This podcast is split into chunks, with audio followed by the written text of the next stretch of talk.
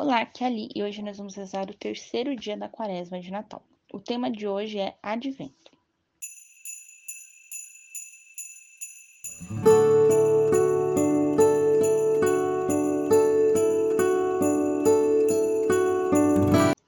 Bem-vindos aos novenáticos para a nossa quaresma de Natal. Estamos reunidos em nome do Pai, do Filho e do Espírito Santo. Amém. Vinde, Espírito Santo enchei os corações de vossos fiéis, e acendei neles o fogo do vosso amor. Enviai o vosso Espírito, e tudo será criado, e renovareis a face da terra. Oremos. Ó Deus, que instruíste os corações dos vossos fiéis, com a luz do Espírito Santo, fazei que apreciemos retamente todas as coisas, segundo o mesmo Espírito, e gozemos sempre de sua consolação. Por Cristo, Senhor nosso. Amém. Pai nosso que estais nos céus, santificado seja o vosso nome. Venha a nós o vosso reino. Seja feita a vossa vontade, assim na terra como no céu. O pão nosso de cada dia nos dai hoje.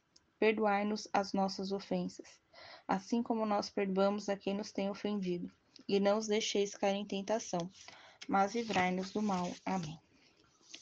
Ave Maria, cheia de graça, o Senhor é convosco. Bendita sois vós entre as mulheres, e bendito é o fruto do vosso ventre, Jesus. Santa Maria, Mãe de Deus, rogai por nós, pecadores, agora e na hora de nossa morte. Amém. Glória ao Pai, ao Filho e ao Espírito Santo, como era no princípio, agora e sempre, por todos os séculos dos séculos. Amém.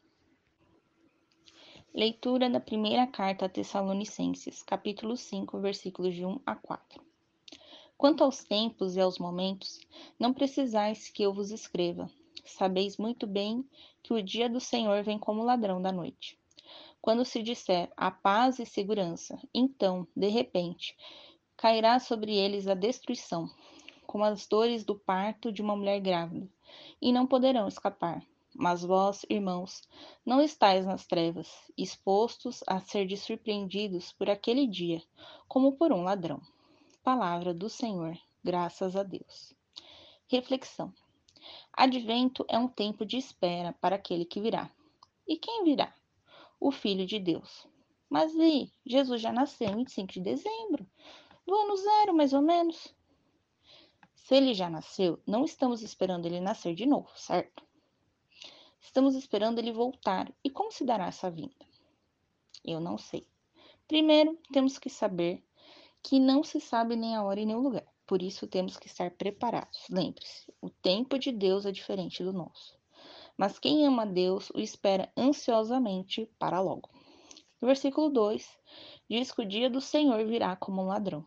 O que é o dia do Senhor? Para os judeus é, era o dia que viria o Messias. Para nós cristãos é o dia em que Jesus voltará. E voltará sem avisar. Ele não vai mandar um convite no dizendo data, hora, local e QR Code, não.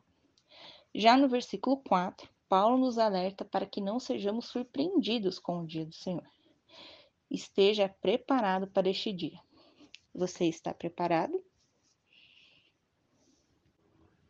Oração à Sagrada Família. Jesus, Maria e José, em vós contemplamos o esplendor do verdadeiro amor. Confiantes a vós nos consagramos, Sagrada Família de Nazaré. Tornai também as nossas famílias lugares de comunhão e cenáculos de oração, autênticas escolas do Evangelho e pequenas igrejas domésticas. Sagrada Família de Nazaré.